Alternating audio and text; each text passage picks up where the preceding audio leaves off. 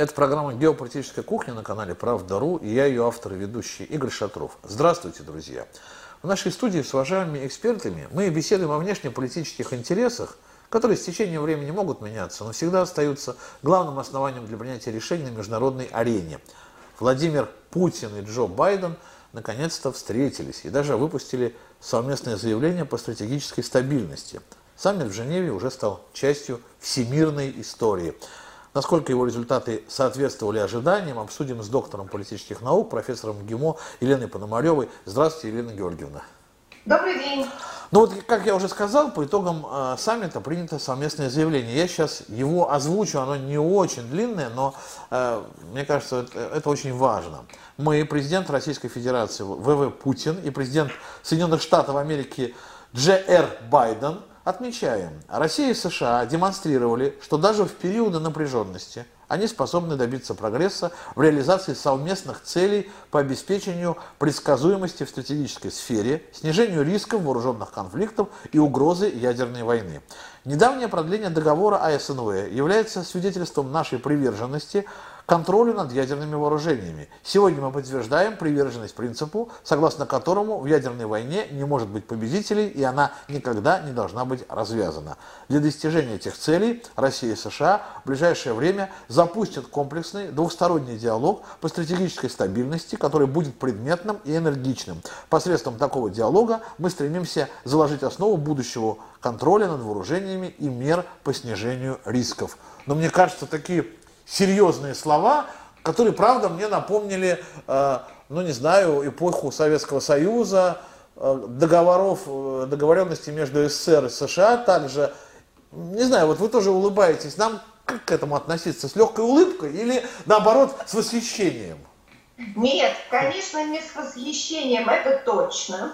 Потому что документ на самом деле очень сухой, и, в принципе, ну, настолько очевидный, что даже непонятно, зачем его нужно было бы писать.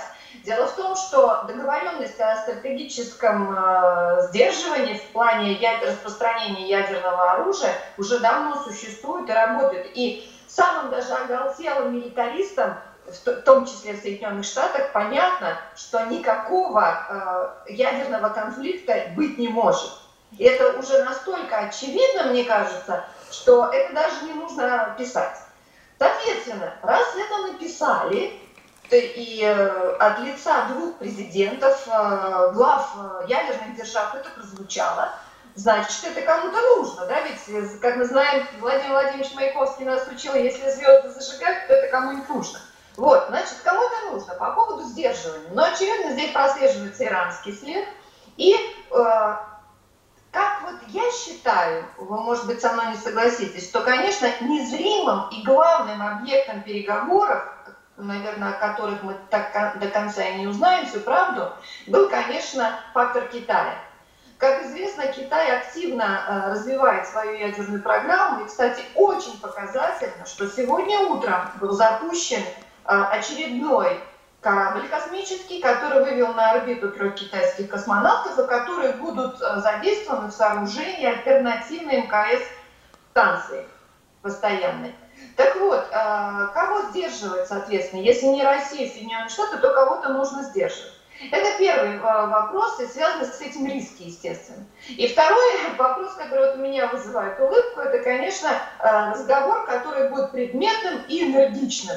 Помните, в свое время, по-моему, 70-е годы был фильм «Афоня», и там а, девушка говорила, это энергичный танец. И вот потом она начинала так называть. Вот почему-то у меня вот эта вот ассоциация с, со словом в официальном документе энергичного что-то в этом духе.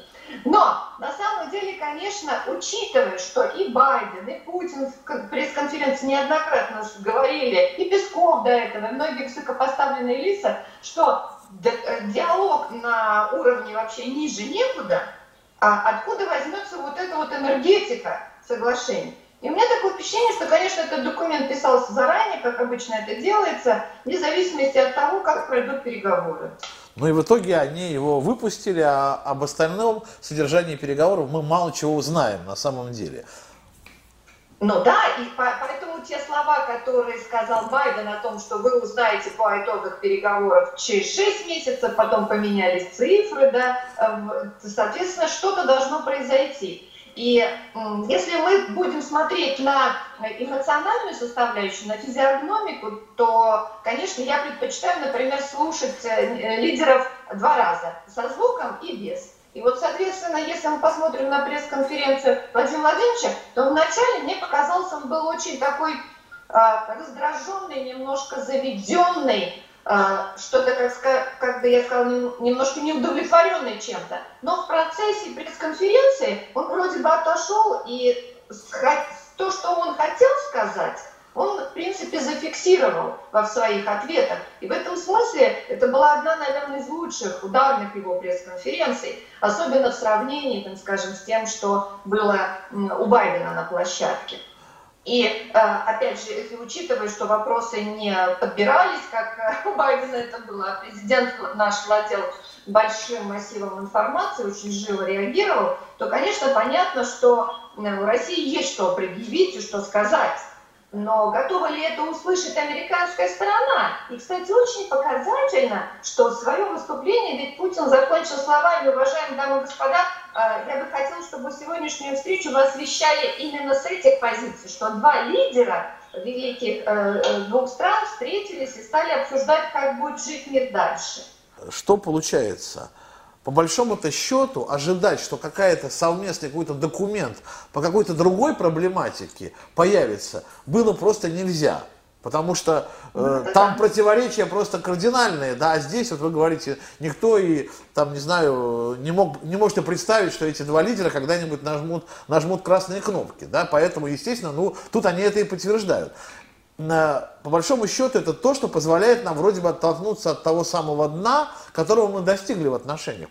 Почему, Елена Георгиевна, э, эта очевидная вещь, например, не возникла пять лет назад после переговоров э, Трампа и э, Путина. Также вытащили вот этот вроде бы э, очевидный, да, но тем не менее документ совместный, и можно было бы о чем-то говорить. Почему это очевидная история, по которой истеблишмент может допустить своего находящегося на самом деле на поводке президента, одного или второго, не возникло несколько лет назад, почему только при Байдене?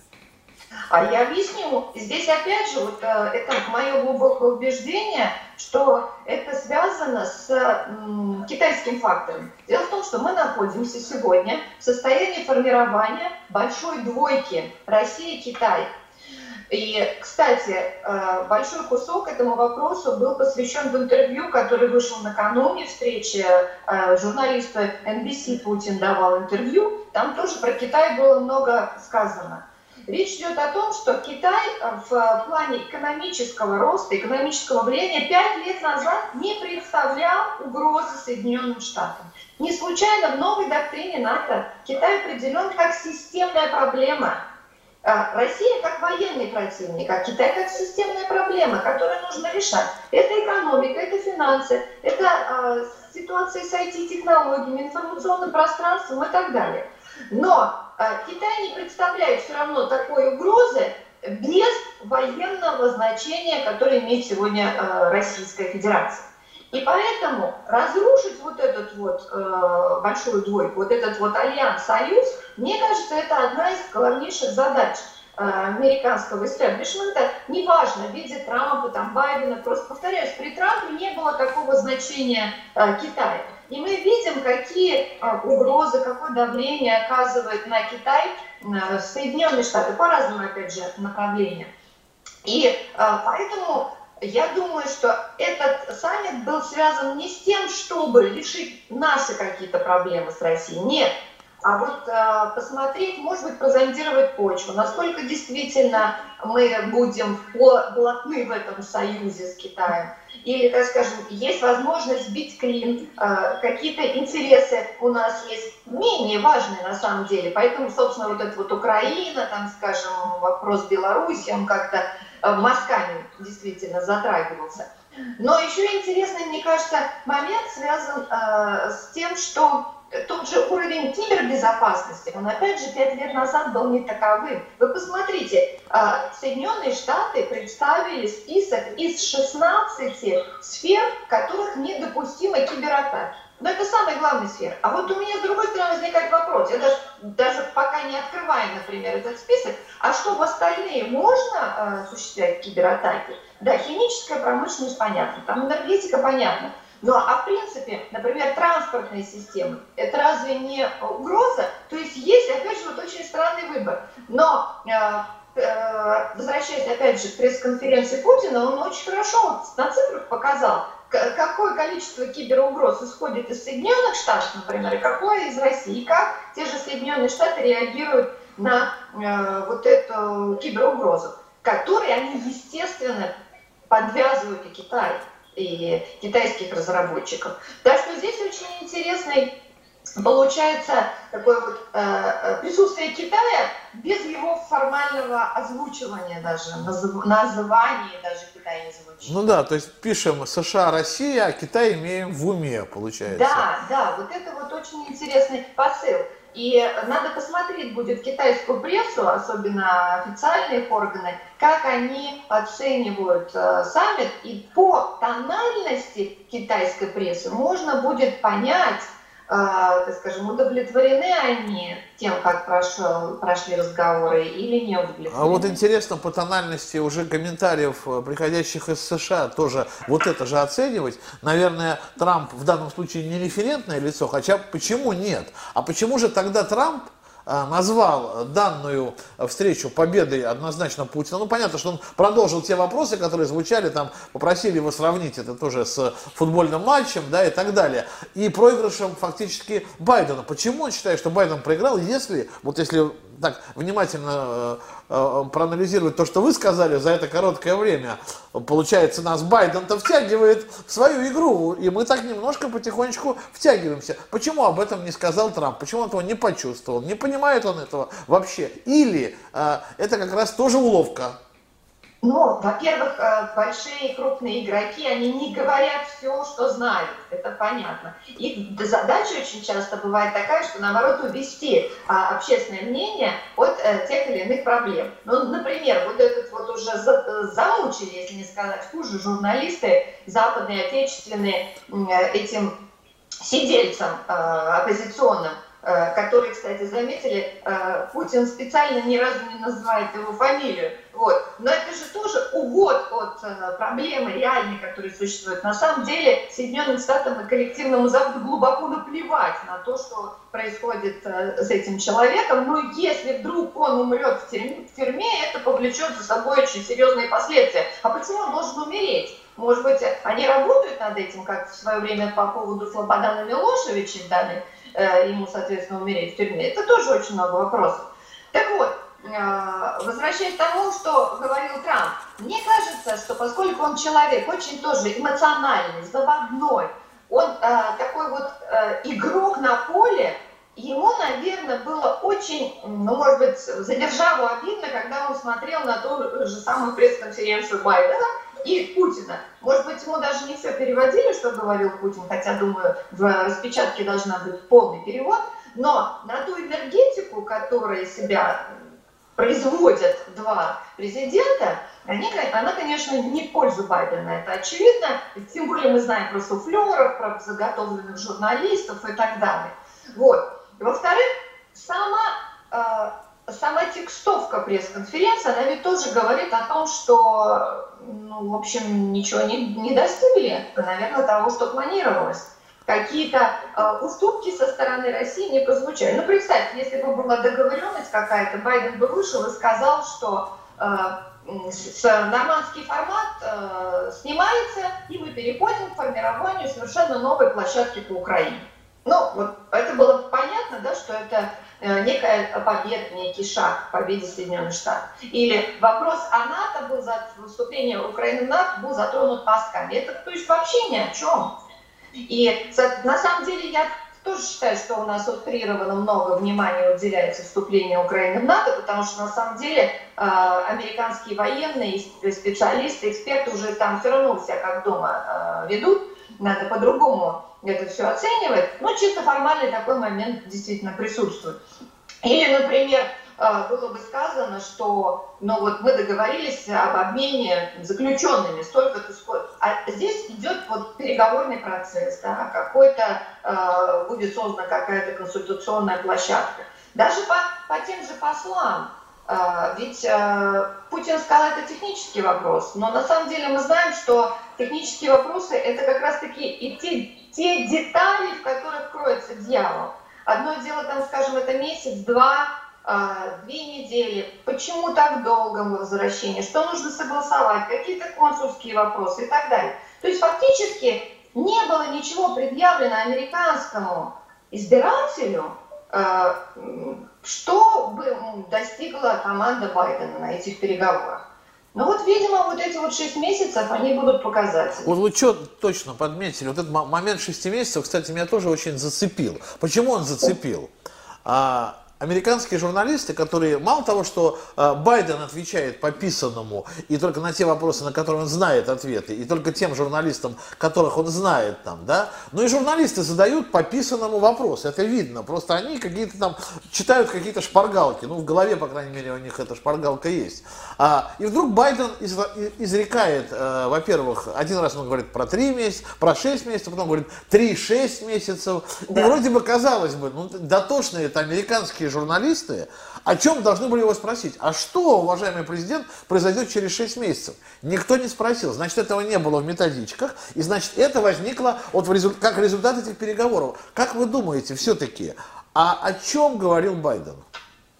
Ой, проникнуть в мозг этого персонажа достаточно сложно. Мне кажется, он и сам иногда не разбирается а, в том, что он хочет сказать, и то, о чем он думает. Кстати, очень показательный момент, что он делился с Путиным своими воспоминаниями детства, о маме рассказывал. Вообще очень странно. Э, конечно, с точки зрения человечности, наверное, это как-то его звать, но когда люди начинают на таких серьезных переговорах вдруг вспоминать свое детство, это тоже очень о многом говорит. Вот. Но я думаю, что, э, как в любом процессе, есть определенные циклы. Когда ты запускаешь то или иное решение, оно результат может дать спустя определенный промежуток времени. Это только у нас в Москве, там, скажем, распоряжение Собянина и его команды молниеносно происходит выполнение. На самом деле э, в мировых структурах, естественно, э, пролонгированность действий должна быть. И, соответственно, здесь речь идет о том, ну, например, по Украине, с, Минские соглашения – да, это прозвучало. Но как конкретно это будет реализовываться, опять же, это должно показать время. И ближайший тогда должен быть саммит или а, какая-то очередная переговорная площадка должна заработать.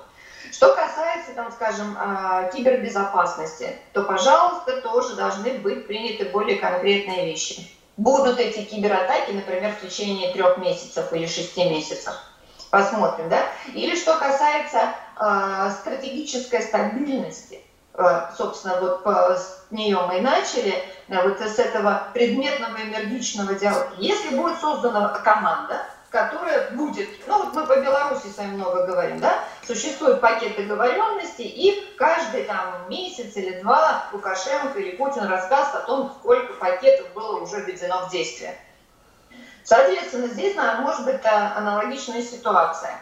Ну, и я думаю, что это связано еще и с, конечно, наверное, с общей эпидемиологической ситуацией, потому что новые волны эпидемии и вот э, вопросы вакцинирования населения мира в том числе, не только в наших странах, это тоже может э, влиять на э, наши отношения и вот э, ту позицию, которую Китай сегодня занимает в мире. Смотрите, вот когда мы говорим об этих циклах переговорных, да, а, ну, наверное, да, действительно речь идет о вот этих договоренностях о стратегической э, безопасности, стабильности. Я вот к, к ним хочу вернуться. Ядерные э, вооружения имелись в виду. Ну, то есть, uh-huh. вот именно поэтому и кажется все очевидным, что по большому счету, ну, а что можно нового сказать о ядерных вооружениях? Ну, вообще, ну просто, просто в принципе ничего. А где же новые виды оружия? Ведь они вот э, не упомянуты в этом документе, а значит... Да, да. Новые, новые виды вооружения не упомянуты. Но я думаю, что понятие стратегическая стабильность в принципе включает весь спектр. Может да, включить. То есть условно может включить. Если что, туда можно это впихнуть, да, просто. Конечно, конечно.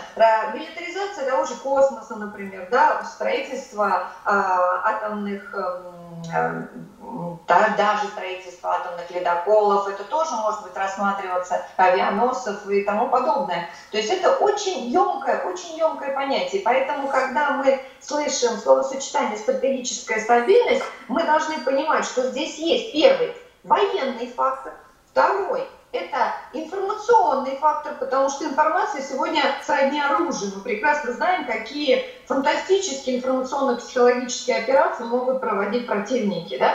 Это кибер вопросы, связанные с киберпространством. Это экономика. Например, какой стратегической стабильности может идти речь в отношениях между государственностью, если одно государство принимает пакеты санкций против другого государства, и сам бизнес э, этого принимающего санкции государства страдает от этих ограничительных мер. Это же тоже все укладывается в понятие стратегической стабильности.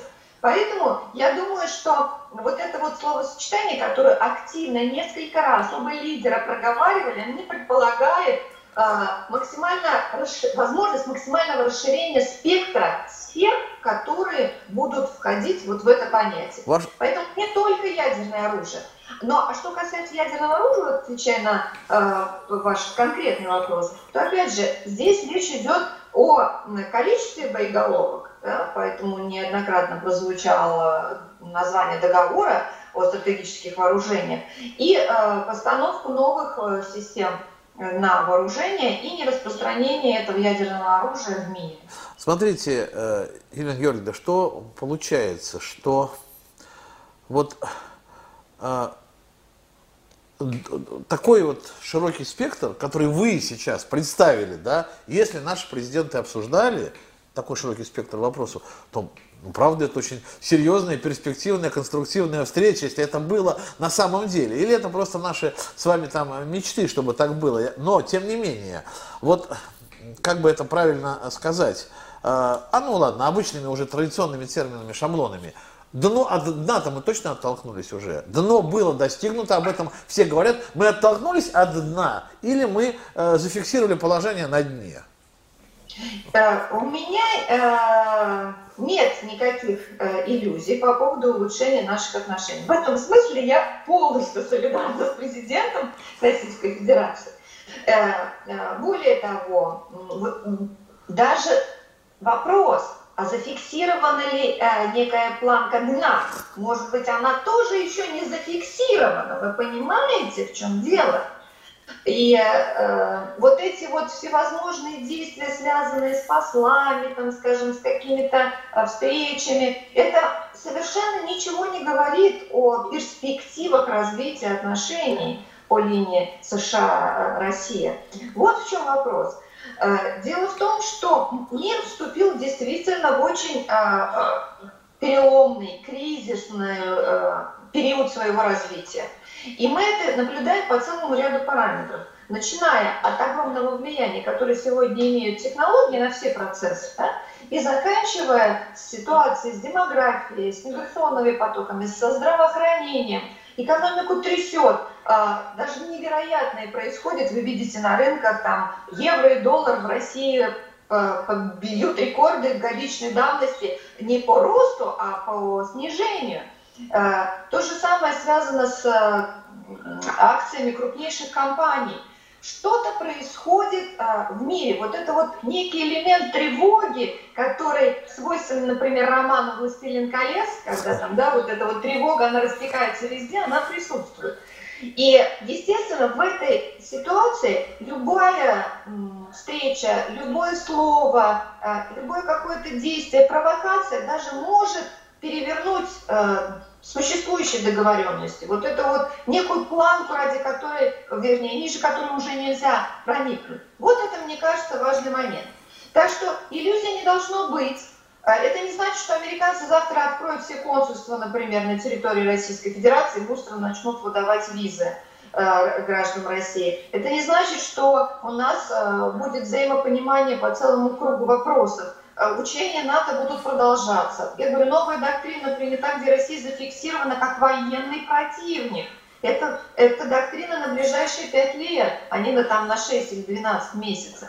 И вот это вот напряжение мы должны с вами четко ощущать. Это не значит, что там я алармистские какие-то вещи высказываю, нагоняя страх и так далее. Нет, просто это надо понимать и к этому э, быть готовым, что да, вот мир сложенный, непредсказуем, но вот он, наверное, в этом, наверное, интересен, потому что э, нас ожидают новые открытия, новые... Э, удивительные моменты, в том числе не совсем позитивного толка. Просто создается ощущение, что лидеры, я сейчас не буду их фамилии называть, там Путин, Байден имеется в виду в данном случае, я не о них говорю, не о Путине, не о Байдене, а мировые лидеры в целом, да, столкнулись э, с тем, что они не понимают так же, как и мы с вами, что происходит, и не знают, как этими процессами управлять. А история с послами мне еще тогда, когда это все началось, казалась сознательным расширением площадки для маневра, чтобы был хоть какой-то повод встретиться и хоть какую-то видимость договоренности можно было представить публике. Но уж об этом-то они могли договориться, даже вот не особо один спрашивать, Конгресс не очень должен об этом. Ну, можно этот вопрос решить на уровне президента. Но и мы могли на это пойти. А больше вот таких видимых-то, чтобы потрогать ручками, не через 3-6 месяцев, это же известная история, да? А потом можно сказать, что через 12, да? А сейчас? Сейчас вот они вроде бы договорились, и какой-то позитив должен снизойти на рынке, вот, растечься по рынкам, по умам граждан там, да, и люди начали, должны начать выздоравливать от коронавируса сразу, нет?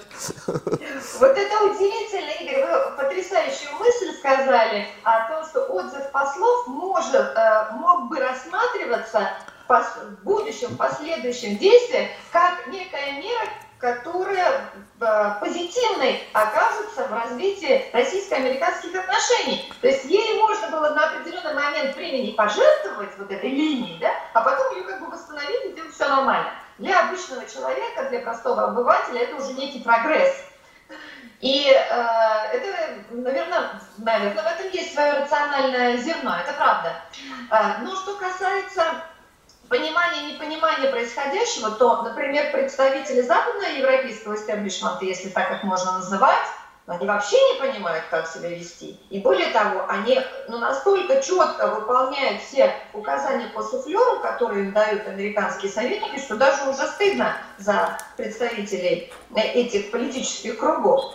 Э, исключение вот можно может составлять Великобритания, потому что ну, англосаксы просто имеют колоссальную опыт и историю управления мировыми процессами и всегда рассматривают мир как великую шахматную доску, на которой они переставляют фигуры, но тоже э, в отношении качества этого управления в последнее время возникают вопросы. Э, и получается, что остальной мир оказывается в заложниках да, у вот этих вот уже не суперпрофессионалов, которые стоят во власти в европейских странах. И на этом фоне при всей критике, которая э, может быть э, уместна действительно в отношении российской власти, но э, наше руководство, оно как бы гигантом таким возвышается над всем этим непотребством, которое творится в коллективном Западе. И, конечно, такие лидеры, как руководители Китая, да, руководители Ирана, они вот воспринимаются сегодня как наиболее... Даже Эрдоган, э, при всей, опять же, неоднозначности своей политики, в том числе в Закавказье, его последний визит достаточно вспомнить, как в помпой он туда приехал, и какое количество э, флагов э, было представлено на азербайджанской земле, в общем, как в свою колонию, да, он уже приехал, э, говорит все равно о нем как о очень сильном политическом лидере. И причем не, не о коллективности руководства, да, которой мы обычно апеллируем к Западу, потому что там интересы корпораций, аристократических семей, финансовых групп и так далее стоят за президентом. И в этом смысле президент заложник. А вот названные э, лидеры, они опираются скорее на пул единомышленников, э, прежде всего, а потом уже, так скажем, на какие-то вот экономические и финансовые интересы. И в этом смысле Э, слова Путина о том, что он э, защищает интересы России на международной арене прежде всего, они вот воспринимаются как правда. А когда там, скажем, Байден подобном роде что-то пытается сказать про Америку, а, они кажутся лживыми, потому что он защищает интересы корпорации, а не Америки. А вот, Елена Георгиевна, насчет интересов корпорации, вы э, до этого краем сказали о новых каких-то таких вызовах в информационных технологиях, но я мостик перекидываю к корпорациям. Информационные технологии в руках корпорации находятся. И мне кажется, вот еще есть э, одна тема более серьезная, чем даже, может быть, э, тема ядерной безопасности, по которой вроде бы сумасшедших мало, мы считаем, ну, тем не менее, да, это а, тем, как с такими корпорациями и государством разговаривать, ведь, мне кажется, уже в Соединенных Штатах корпорации эти махнули рукой на политиков, на президента и сами решают свои вопросы. Э, в России, например, тоже, ведь с этим мы уже столкнулись, удалось каким-то образом договориться с, э, э, с э, Телеграмом, да, но это серьезная угроза была, и пришлось применять определенные меры, и не факт, что это навсегда всегда эта проблема решена. И никакие государственные институты уже не способны подействовать. И вроде бы вот это тоже новая тема, которая может стать э, ну, темой для э, таких серьезных договоренностей, если вообще возможно об этом договориться. Вы совершенно правы, потому что э, Соединенные Штаты уже давно перестали быть государством, но, наверное, с середины 90-х годов точно стали кластером транснациональных компаний. И э, принцип то, что хорошо для Форда, хорошо для Соединенных Штатов, уже перевернут, наверное. То есть э, то, что хорошо, да, должно быть хорошо для США, должно быть хорошо и для транснациональных компаний. И в этом как раз-таки огромная угроза, потому что э, ты не знаешь, как поведет себя конкретный представитель конкретной корпорации, и с ними действительно очень сложно договориться, поскольку они часто бывают даже анонимны, э, и непонятно даже с кем договариваться. И в этом смысле в России в меньшей степени размыто, размыт национальный государственный суверенитет, чем в США. Хотя у нас тоже, вы знаете, есть активные попытки, и вот те, например, экосистемы, которые создает э, Греф, они, в общем-то, бросают вызов государству уже. Одно дело это в условиях, там, скажем, э, московского правительства, госуслуг там, и так далее, а другое дело, в общем-то, корпоративный какой-то сервис. И здесь мы тоже находимся перед определенным вызовом. Это веяние эпохи, поэтому здесь можно только нормативным способом зафиксировать на старте, вот сейчас, да, когда корпорации становятся очень активны в России. Что касается Соединенных Штатов, я думаю, что у них уже этот Рубикон давно пройден.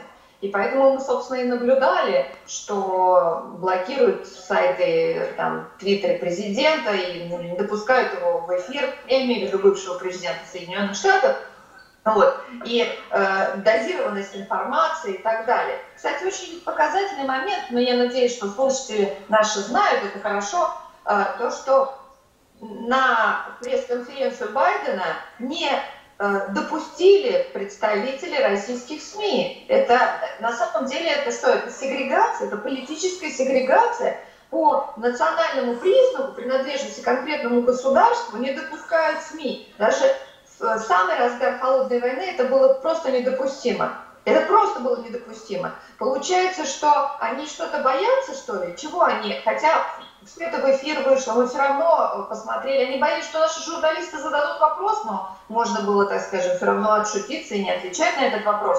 А, например, из 19 вопросов, которые Путину задали, 7 было задано зарубежными журналистами. И причем достаточно, я бы сказала, жесткие и такие вот навязчивые, даже злобные вопросы были заданы. И в этом смысле показатель, что мы открыты к диалогу всегда. Но важно, чтобы вот эта открытость они не воспринимали как слабость. Вот я всегда о чем переживаю, потому что э, если ты выглядишь как еда, тебя съедят обязательно. Это важнейший принцип американских пехотинцев. Путин, конечно, не выглядит как еда, это мы точно знаем. Но вот это вот наше как бы желание переговорам, готовность к открытости, э, к взаимодействию, это может тоже восприниматься как слабость. Поэтому, например, я была очень рада, когда наш посол достаточно быстро приехал в Москву и долго, надолго здесь остался, потому что это тоже некий показатель вот, готовности проявить жесткость. И, может быть, э, какие-то санкции против тех же корпораций американских мы должны принимать не в ответ, а... Вреждая при, при, при, примитивно. Смотрите, э, тем не менее, вот мы, получается, и с вами тоже как-то не можем до конца однозначно оценить результаты этого саммита, насколько они э, позитивные, ну, например, для Америки, да, мы же видим, э, как некоторые американцы э, оценивают их, да и для России тоже. Э, Трамп, когда вернулся с саммита в Хельсинки, он подвергся обструкции просто неимоверной. А, а Байден, а, как он там сейчас? Как ему, как ему сейчас Байдену, на ваш взгляд? Я думаю, э, в общем, что касается его лично, то ему, наверное, все равно, потому что он уже в таком состоянии находится, что он спокойно, я бы сказала, философски относится ко всем событиям, которые происходят вокруг него. Что касается его команды, тех людей, которые за ним стоят, а, они, конечно, обладают больше информации, чем мы с вами, потому что мы пользуемся открытыми источниками, а у них есть инсайт.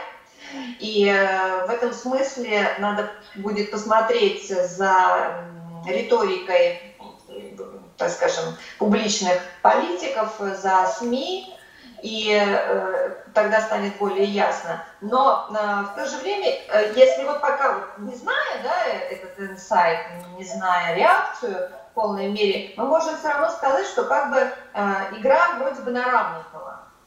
Э, э, и, Россия, и Соединенные Штаты донесли то, что они хотели друг до друга. Ни, ни как бы откровенно никто не стал на колени, и то уже хорошо. Вот. Просто... Так что я думаю, пока так, вот как бы ничья. Просто удивительно, что Байден, ну как удивительно, вот просто как безоценочно даже. Байден не стал хамить и заочно ведь Путину. То есть на своей пресс-конференции он даже да. дополнительные комплименты какие-то добавил, да, вот э, какие-то оценки добавил, неожиданные порой. Вот это вот да, меня да, да. удивляет. Э, то есть вот даже Трамп, когда он говорил что-то хорошее о Путине, это было всегда какая-то оценка с двойным дном каким-то. А здесь мне показалось искренне. Вот это удивительно. Он даже, Трамп, ой, Байден немножко даже разозлился, когда его стали в очередной раз подвигать вот к этому А, вопросу, про тему что... про убийцу, да, когда он объяснил да, в итоге, да. что... Да, от... и он уже сказал, что э, успокойтесь, что вы мне все время к этому вопросу подвигаете. На самом деле, конечно, это э, это шум, это информационный шум. С одной стороны, э, когда уже слово сказано, оно не воробей, конечно, оно вылетело, и оно создало определенную вот шумику вокруг Э, России лично президента, который не отвечает истинным, истинному положению страны в мировой политике. Но это прежде всего направлено на эмоциональное раздражение, на то, чтобы э, государство, его лидер сделало какие-то ошибочные шаги, да, как-то неверно среагировало на ту или иную ситуацию. В условиях информационно-психологической операции которые, кстати, преподают в военных ведомствах, в основном три есть этапа. В частности, один из них касается вброса, а потом раскручивания этого вброса. Потому что э, это выходит тогда эмоционально противника из себя. Они все пытались сделать, чтобы вывести эмоционально противника из себя, Российскую Федерацию. Но противник не вывелся. Более того, э, это было как бы все, вы помните, перевернуто в некую даже шутку, пожелание здоровья, Потом это было обыграно много-много раз в разных СМИ. И в последнем интервью NBC э, э, это звучало, и на вчерашней пресс-конференции это звучало. Но поскольку это уже не работает, даже Байден, э, как опытный политик, уже сказал, ну хватит, все это, он признался, что это не работает, оставьте эту тему уже в покое. И это, наверное, может быть, еще его так разозлило, потому что э, действительно разговор касался, э, пошел, наверное, не так, как предполагала американская сторона. Может быть, они надеялись, что они э, будут видеть как бы оправдывающихся людей, да, что-то просящих э, с российской стороны. А оказалось нет. Вот, ну, судя по реакции, да, Валь, оказалось нет. И вот этот вот э, принцип «золотые правила» Андрея Андреевича Громыка, который сформулировал э, еще в советский период дипломатии, что нужно э, требовать то, что вам никогда не принадлежало, и, так скажем, э, объявлять ультиматум, потом идти на переговоры и получать в результате то, э, то, что вам никогда не принадлежало, это они думали, что это будет э, с их стороны такой заход американцев. А на самом деле получилось, что Россия вышла с, аналогичным, с аналогичной повесткой и сказала, вот здесь вот у нас красные линии, не трогайте, не трогайте, не трогайте. И неизвестно, кто еще солировал в этом разговоре. Ну Но да. у нас, конечно, есть, мы должны признать, у нас есть такие уязвимые места, вот за что нас американцы могут э, дергать. Это касаемо э, включенности в мировой финансовый рынок, несамостоятельность валюты, скажем, достаточно слабая экономика, это э, счета в офшорных зонах представителей российской олигархии, это, так скажем, недвижимость и так далее. Это те тот узкий коридор возможностей, который достался от Ельцина, от ельцинской эпохи. Вот э, Путин его постоянно, этот коридор возможностей, он его немножко, немножко раздвигает. Но пока есть вот эти вот э, тяжелые камни, обременители, которые висят на российской политике, им есть за что нас зацепить. Вот. Так что, э, как бы вот от этих камней избавиться, обременителей, тогда бы нам совсем было легко разговаривать с американцами. Мы в целом оценили уже э, это событие. Вот давайте в этом горизонте 3-6 месяцев попробуем спрогнозировать. Все-таки что может э, произойти, исходя из того, что мы видели в ближайшие 3-6 месяцев в российско-американских отношениях? Э, я не помню, кто это сказал, но совершенно верно, что историческое время Запада уходит. Ну, любые империи когда-то заканчиваются, да, вот а, оно уже уходит от них, это историческое. И вот на этом уходе это время для них становится истеричным. Они начинают истерить по каждому любому поводу, э, включая запуск мощнейшей БЛМ движения, это тоже, в общем-то, истерика, и заканчивая такими вот наездами эмоциональными на российскую на, российское руководство. А, в, в этом временном лаге, если они продолжат такую вот свою истеричную политику, то, соответственно, э, это будет э, логичным выводом конфронтации, сохранению, по крайней мере, конфронтации и э, нашему укреплению союза с Китаем.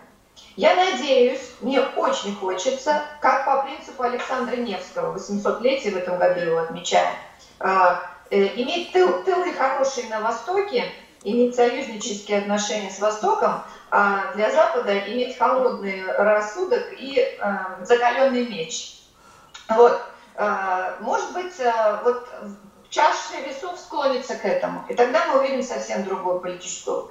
Если вдруг Э, скажем, слабина будет проявлена в отношении к Западу, какие-то э, вот эти вот преференции для Запада в силе, э, которые, вернее, связаны с нашим обременением, о котором мы говорили, да, э, ситуация будет э, усугубляться для Российской Федерации, и Российская Федерация может окончательно потерять роль стратегического игрока так что у меня не очень радостные, вот, выбор небольшой, да, выбор небольшой, как накануне э, Великой Отечественной войны. Э, э, так что в интересное время мы живем. Я хотел сказать, да, то же самое практически, что веселые нам предстоят месяцы и годы, видимо, при Байдене. Но мы ждали чего-то такого при Байдене, да? Вот. Причем даже, может быть, переговоров-то не ждали. Вот они случились, и не факт теперь что это, что это позитивная, позитивная история. Ну, время покажет, по большому счету. Вот, в любом случае, узнаем чуть позже об этом. Итоги российско-американского саммита в Женеве мы подводили с доктором политических наук, профессором ГИМО Еленой Пономаревой. Спасибо, Елена Георгиевна. Спасибо вам. Я Игорь Шатров. Это была программа «Геополитическая кухня» на канале «Правда.ру». Берегите себя и своих близких. До встречи.